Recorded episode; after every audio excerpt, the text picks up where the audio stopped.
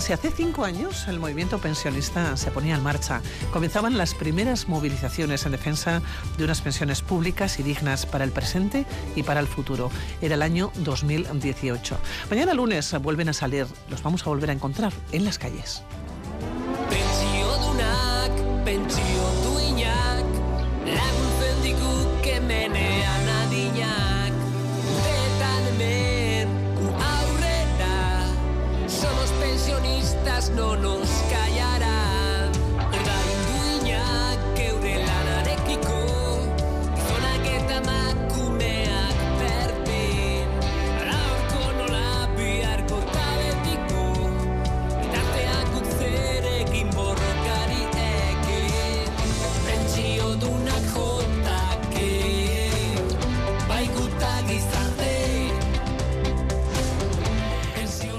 Y esta es eh, la canción que conmemora estos cinco años que la vamos a escuchar a lo largo de la jornada, que la escucharemos mañana y los próximos días. Pilar Hernández, Iñaki Martín de Arabaco, pensionista Clanean. ¿Cómo estáis, Egunon? Buenos días. Hondo, Egunon. Ay, Egunon. Oye, todo preparado para mañana, ¿no? Todo preparado. Y mirando al cielo. Eh, efectivamente. Pero el no cielo le nos da malas perspectivas por mañana. No le tenemos miedo porque llevamos ya muchos lunes en la calle, con sol, con lluvia, con frío pero afortunadamente tenemos fuerza.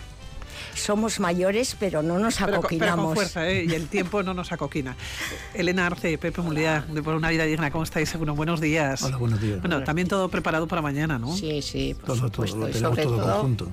sobre todo ánimo, ánimo porque aunque hemos ido dando muchos pasos, hay que continuar. ¿Qué va a tener de diferente este lunes de aniversario? ¿Qué va a tener de diferente mañana? Porque se cumple una cifra redonda, Elena ya lo creo. Bueno, pues primero eh, el celebrar que hemos sido capaces de estar eh, eh, todos esos lunes, ¿no? que son muchísimos, a, como dice Pilar, al sol, a la lluvia y a lo que ha, caído. Y, y, esa constancia, pues es algo que, por desgracia, en la sociedad no, no se hace. tenemos una sociedad que va, va, va a lo inmediato y nosotros, sin embargo, vamos a larga distancia. Bueno, están hablando de lunes 230. 230. Se dice pronto, Iñaki, 230 lunes mm. ininterrumpidamente saliendo a la calle. Efectivamente, con sol, con frío, con, con nieve, con lluvia, con lo que haga falta. Pero bueno, ahí somos constantes. ¿eh? y, de, y de hecho, bueno, yo creo que la constancia es lo que de alguna manera... Eh, ha hecho que efectivamente hayamos podido conseguir algunas cosas los pensionistas y creo que además eh, somos una especie de, ejemplo a imitar también por otros movimientos. Yo creo que, eso es la, virtud que se tiene el ser constante. Si echan la vista atrás, hubieran creído que estas movilizaciones se iban a mantener durante cinco años de una manera ininterrumpida, Pilar.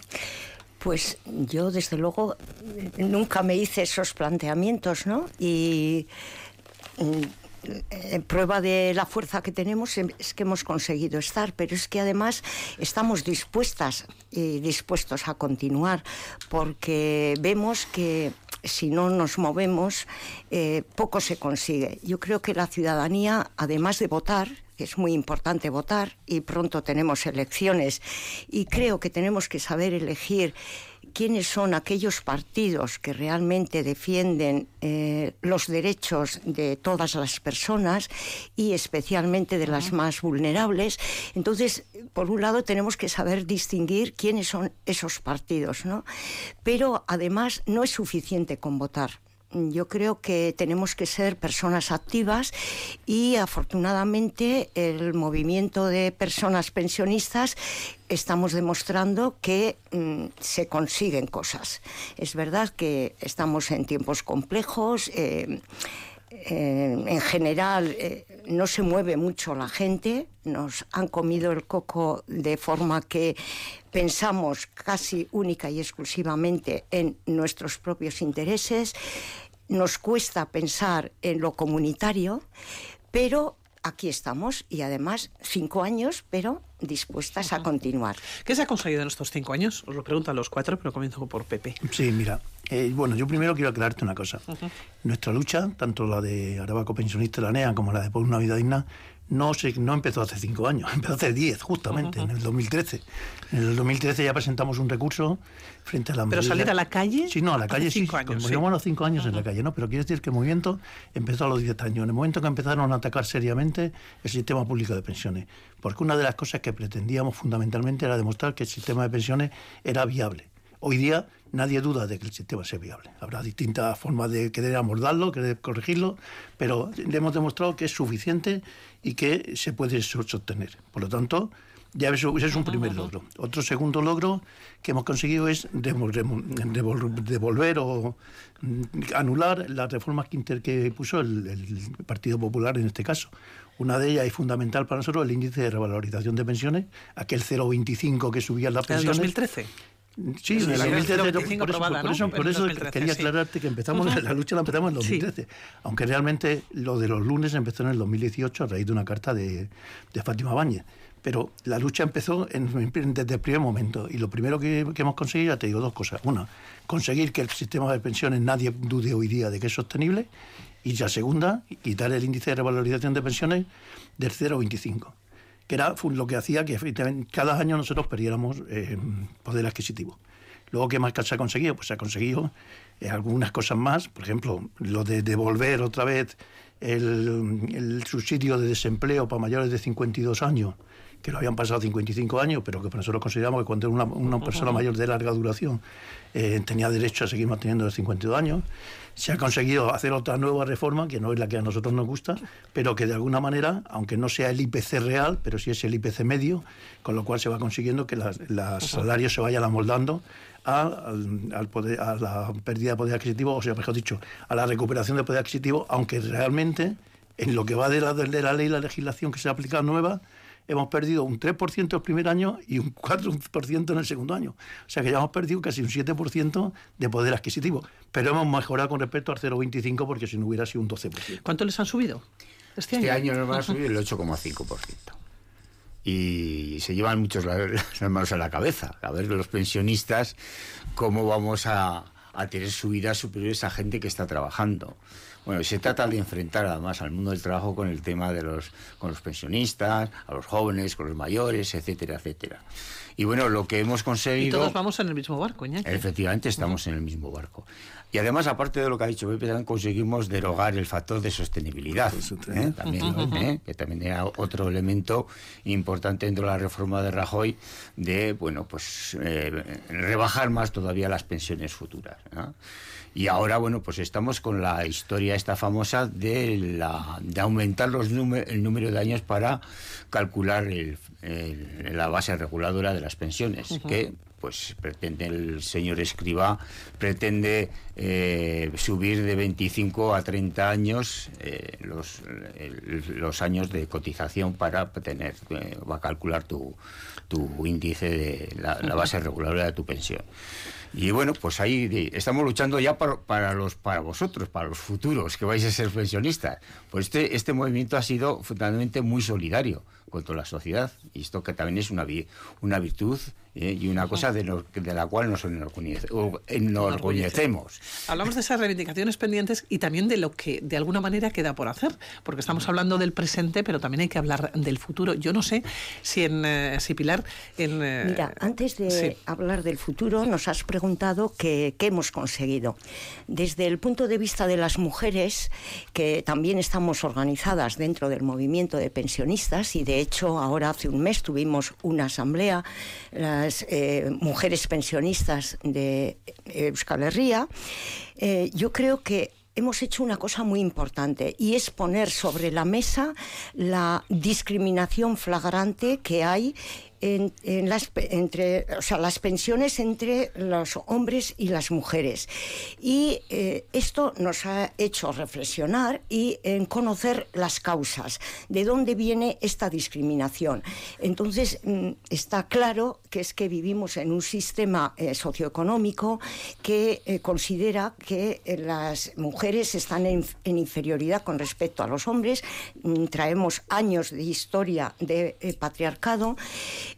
y eh, eso se refleja en, las diferencias de accesibilidad al trabajo, eh, eso se refleja en una minusvaloración de los trabajos que hacen las mujeres.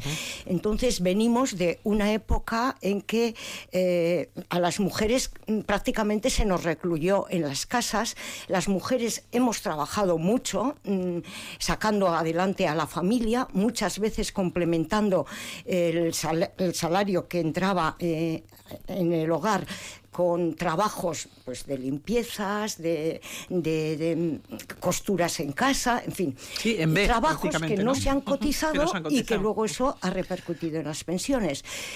y, pero claro, somos conscientes de que mientras no se acabe esa discriminación, va a haber discriminación en los salarios y en las pensiones. Por eso, como decían eh, nuestros eh, compañeros aquí en la mesa, eh, mm, no nos ocupamos solo de la defensa de nuestros derechos como pensionistas, sino eh, mm, eh, defendemos los derechos a un salario digno para después poder tener también una pensión digna para todas y todas. ¿Qué es lo más gravoso? a día de hoy? Pues, eh, porque habla de pensiones, claro. Pilar, o hablas de pensiones, estás hablando de mujeres y me viene a la cabeza rápidamente las pensiones de viudedad. Claro las pensiones de viudedad... Para aquellas mujeres que no hayan cotizado al principio, Efectivamente.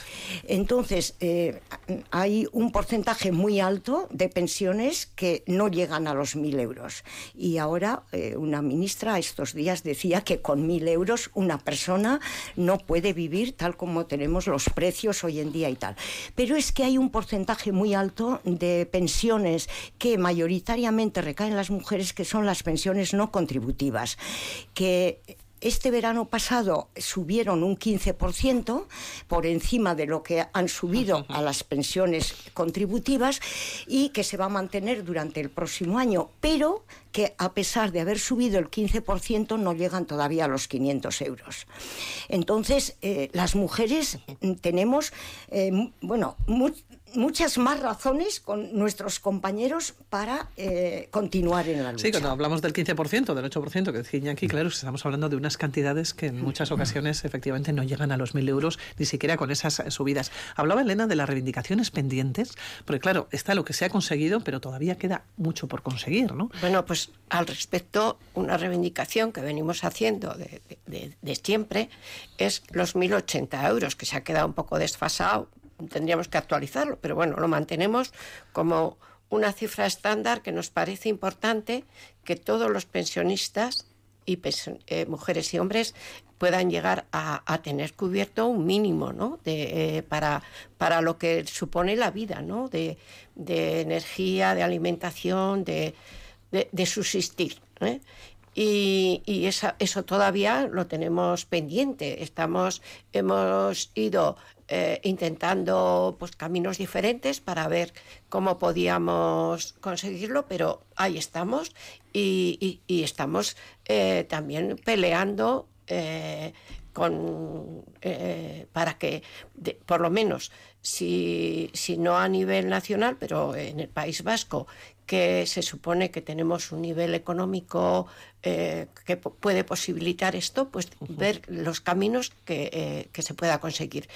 Es un dato que tenemos que tener en cuenta que socialmente muchas veces no se entiende. Y no se entiende pues porque eh, también somos muy, muy solidarios y no nos damos cuenta que esas pensiones de 500 euros son inviables hoy. Y mucha gente, pensionistas, no lo entienden, no lo entienden y, tenemos eh, pues algunos que dicen que, hubiesen cotizado o, razones que, son deplorables. Pero queremos hacer un llamamiento a la sociedad para que entienda el concepto, que es algo básico para que las personas vivan dignamente y que hay que pelear por ello no solo los pensionistas, sino, sino los todos eh, trabajadores, mujeres y hombres. Encima de la mesa hay una reforma actualmente, ¿no? Reforma de las eh, pensiones. ¿Qué esperan de esta reforma de las pensiones y cuáles piensan que son los obstáculos o, los peligros, ¿no? de esta, de esta reforma, porque es una reforma y unas negociaciones que a día de hoy están en punto, muerto, ¿no? El gobierno se tiene que poner en contacto con, bueno, no en contacto, ya están en contacto, pero se tiene que poner de acuerdo con sindicatos y con patronal. A día de hoy están en punto muerto, pero ¿Qué les preocupa de esta reforma de pensiones, Pepe? Bueno, pues nos preocupa cualquier cosa que se toque el sistema de pensiones, porque normalmente no se toca para mejorarlo, sino para bajarlo. Entonces nos preocupa en general, ¿no? Eh, la reforma de pensiones, la segunda parte o la segunda fase de la reforma de pensiones, lo más complicado de la reforma de pensiones, tiene un aspecto positivo y un aspecto negativo. Para nosotros un aspecto positivo es que la pensión máxima, o sea, perdón, que la cotización máxima sea por el 100% de lo que gana cada trabajador. Quiero decir con esto que es profundamente insolidario que las personas que más ganan contribuyan menos al sistema. Por lo tanto, nosotros creemos que se tiene que romper ese tema de que esté topado la, cotización máxima. ¿no? Por otro lado, evidentemente, eso que nos parece positivo también tratan de, de, aminorarlo para conseguir otro fin que sí que nos, nos, parece profundamente negativo. Y es alargar la edad de jubilación, o sea, perdón, la, la, edad de, cómputo de cotización. El cálculo, de la base reguladora. de la sí. Si te das cuenta, ya en la reforma del 2011 pasaron de 15 a 25 años. El pasar de 15 a 25 años, según todos los estudios que hay, ha supuesto una pérdida del 0,9% cada año. O sea que hace, ha supuesto casi un 8% de pérdida de poder adquisitivo para los pensionistas por simplemente por el método de cálculo. Si ahora lo, lo, quieren subir de, de 25 a 30, aun suponiendo que te dejen dos para elegir, te vuelven a perjudicar con ese 0,9% por cada año, que es un 4 y pico por ciento. De hecho, había sindicatos que la otra vez eh, favorecieron o, aceptaron que se, que se modificara el tema y que este viaje les piden a escribir que les demuestre que efectivamente con nosotros se pierde. Ya ahí andan atascados, ¿no? Entonces, ya te digo, la segunda parte tiene cosas positivas y cosas negativas. Iñaki. Sí. ¿Qué, eh, obstáculos, de alguna manera, no? Eh, ¿O qué les preocupa más? Pues hombre, nos preocupa. Una, una de las cosas que, bueno, ha comentado también ante, Elena, también, es no se ha tocado el tema de la, subida de la pensión mínima. ¿eh? Y es sangrante que efectivamente haya pensiones de 675 euros ¿eh? de pensión mínima. Con eso, ¿quién, ¿Quién vive, ¿quién vive, verdad? ¿Quién vive? ¿Y quién puede alguna vez en este tiempo, con este tiempo frío, eh, poder... Y eh, fundamentalmente esas pensiones de 600 euros tendrán nombre de mujer. Efectivamente, la mayoría son no, tienen nombre de mujer, efectivamente. Y entonces, esta es una de las cosas que quedó ahí colgando. Otra de las cosas que, que, no sabemos todavía, pero parece que todavía está colgando, es el tema de la auditoría que se solicitó ¿eh? y que el Pacto de Toledo fue una de las recomendaciones que hicieron y en principio parecía que, se aceptaba, que sí, que se iba a hacer la auditoría, pero no sabemos actualmente cómo está ese tema. ¿eh? En principio no, nadie dice nada, ni nadie comenta nada, el escriba tampoco dice nada de nada, y yo creo que era un tema fundamental para efectivamente, bueno, pues que vuelvan a la caja de las, de las pensiones, vuelva todo aquel dinero que el Estado cogió para otro tipo de fines y efectivamente, pues con ese tipo de, dinero que nos debe el Estado, todavía se garantiza mucho más eh, y se le cae a la boca a mucha gente, al director del Banco España y a la COE, de que las pensiones no son sostenibles. Pues son perfectamente sostenibles. Y encima el Estado nos debe bastantes miles de millones. Y esto es otra de las cosas que yo creo que, falta en la, en la parte de la reforma de las pensiones. Aparte de que seguimos exigiendo eh, pues que se la revaloricen las pensiones no con el IPC medio, sino con el IPC real. Y que además la paguilla que existía antes, esa paguilla que era para compensar la subida, o sea, si nos calculaban que iba a subir el coste de la vida X, eh, X, por ciento, si subía más de lo que era lo que estaba previsto, tener una paguilla para compensar la pérdida de, que habíamos tenido del índice del coste de la vida. Hay un punto del que se habla mucho y es ver alargada la edad de jubilación, ¿no? Con el paso progresivo de los 65 en principio a los 67 años. Eh, Pilar, ¿qué les parece? El ir alargando la edad de, jubilación o el ir atrasando la edad de jubilación. Ya, yo creo que esto se hace precisamente para mm, no emplear, o sea, para no detraer, diríamos, dinero de la seguridad social. Pero mm, yo creo que mm, cuando se han trabajado 40, 45 años, como trabajan muchas personas, como hemos trabajado ¿eh? muchas personas, creo que es el momento de dejar el paso a otras generaciones.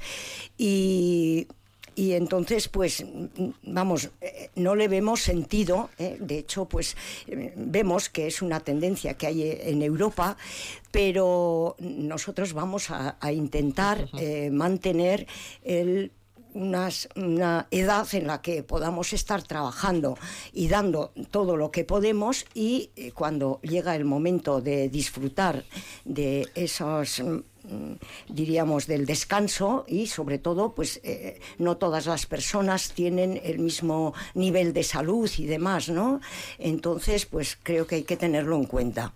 De todas maneras a mí una de las cosas que me, preocupa también es eh, esta tendencia que estamos viendo a querer privatizar el sistema de pensiones.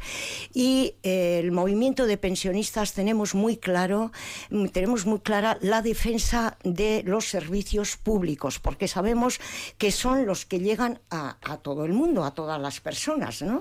Lo mismo que la sanidad, el transporte y la educación. los más justos. Y entonces, claro, vemos que hay esta tendencia, como en otros sectores, ¿no? Que se tiende a privatizar, como estamos viendo lo mismo pues en, la sanidad, en la educación. Eh, estamos teniendo ahora un cierto litigio en Euskadi, ¿no? Con esa ley de educación que se pretende hacer y con ese sesgo de favorecer, eh, diríamos, a los centros privados.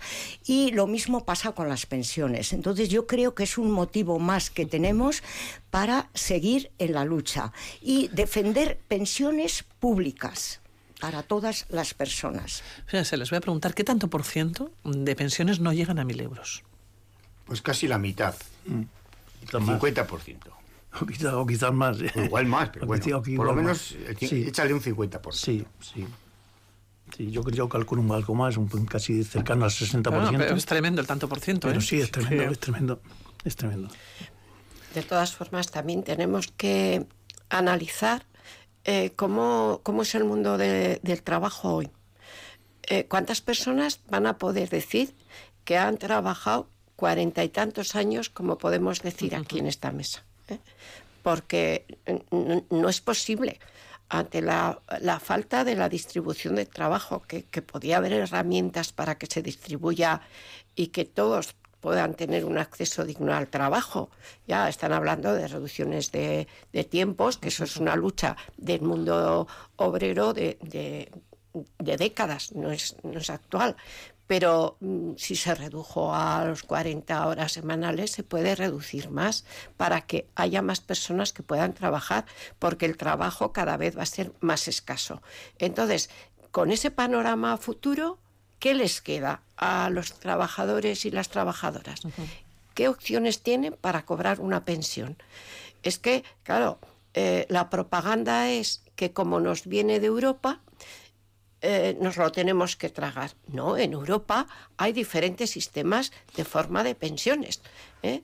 Y, entonces, pero aquí la que tenemos, yo creo que es, la más digna y, y, la que más puede sustentar eh, a, los pensionistas, porque cuando se hace, eh, eh, nos están invitando o les están invitando al mundo del trabajo hoy que se haga su propia pensión, que se mm, que se busque su propio seguro médico. que todo es privatizar, como dice Pilar. Entonces, defender lo público es mucho más solidario, porque nos garantiza que es el Estado el garante, que esa aseguradora, si cae porque hacen unas malas inversiones o porque, en fin, eh, puede pasar, ¿no? Que, lo hemos experimentado en las crisis anteriores, la caída de, bancas, la caída de seguros. esa gente que va a recibir. Eso yo creo que es que es algo que se tiene que plantear los trabajadores y las trabajadoras, que donde realmente tienen una pensión mejor o peor, porque las carreras de cotización no van a ser las mismas, pero que va a haber una, una seguridad es que sea el Estado el garante de esas pensiones. Y por eso reivindicamos lo público. ¿eh? que no es algo mm, porque venimos de una época eh, anterior que, primaba, que, defendimos lo público y todos los derechos eh, sociales, sino que es algo real, que lo privado al final, eh, que nos parece que, que, bueno, pues yo hago y deshago, es mucho más libre, eh, tiene como unos aires de libertad y de, que yo elijo, ¿eh? no es cierto. ¿eh? Eso nos lleva a un agujero. En lo público está la defensa de todos y de todas y es por donde debemos ir. Bueno, podremos seguir hablando toda la mañana, ¿eh? pero bueno, ya pasan 30 minutos de las 10 de la mañana, pero hay un par de cuestiones que me gustaría eh, seguir eh, tocando. ¿Cuántas personas calculan que se pueden dar cita ¿no? a lo largo de los 230 lunes que han ido organizando las movilizaciones que han salido a la, a la calle? Digo, ¿cuántas personas calculan? y no sé si el número ha ido creciendo el lunes tras lunes. Eso por un lado. Por otro lado, los jóvenes les entienden. Es decir, es una concentración, movilización de los pensionistas o es una concentración de toda la sociedad y la sociedad lo entiende como tal y los jóvenes y los que no son tan jóvenes, pero que están eh, que están trabajando, ¿no? Eh, eh, entienden y, participan. Bueno, por, por, desgracia no es tendría que ser una unas concentraciones de toda la sociedad porque a toda la sociedad este aspecto le tendría que interesar. Es de pensionistas y, ya ha variado, evidentemente, en los primeros años de, de las movilizaciones fueron más grandes, pues porque, eh, bueno, primero, pues porque el tema eh, tuvo su, tenía su importancia, estábamos eh, inmersos en una lucha muy importante contra el 025, pero la pandemia, la pandemia, pues hizo nos hizo también un desastre muy gordo en la cuestión de la movilización. Volvimos a las calles, porque yo creo que fuimos el movimiento que primero salimos a las calles, además. Eh, pusimos incluso nuestras formas, eh, nos acoplamos a las circunstancias y pusimos nuestras maneras de poder, poder salir con garantía y con una cierta seguridad a las, a las manifestaciones. Y a partir de ese momento, pues sí bajó mm, bastante la, la, la, sociedad a, a, las, a las concentraciones. Mucha gente por, medio, por miedo, claro. Mucha gente que, que bueno, eh, estaba pero no quería, no iba a las plazas por miedo. Pero a partir de ese momento, pues hemos ido manteniendo unos niveles de movilización bastante importantes. ¿eh? ¿La población activa participa? La, población activa, pues lo que es la sociedad. Activa, la, sociedad, los que no pues, son pensionistas. Mira, es difícil. Nosotros nos concentramos los lunes a las 12 de la mañana. A las 12 de la mañana, normalmente, los estudiantes están en la universidad, la gente está trabajando. Lo, que, lo que tenemos la capacidad de concentrarnos somos los jubilados que de 12 a 1 no tenemos ni siquiera la carga de los nietos. A partir de la 1 lo tenemos más complicado, ¿no? Pero cuando hacemos concentraciones los sábados, por ejemplo, o cualquier otro día o a la tarde, normalmente son muy mayoritarias. Hemos llegado a tener incluso hasta 35.000 personas en la calle, ¿eh? cosa que en Vitoria no es muy normal. ¿no? Y luego hay otra cosa fundamental, independientemente de la cantidad de gente que seguimos estando en la calle. ¿no?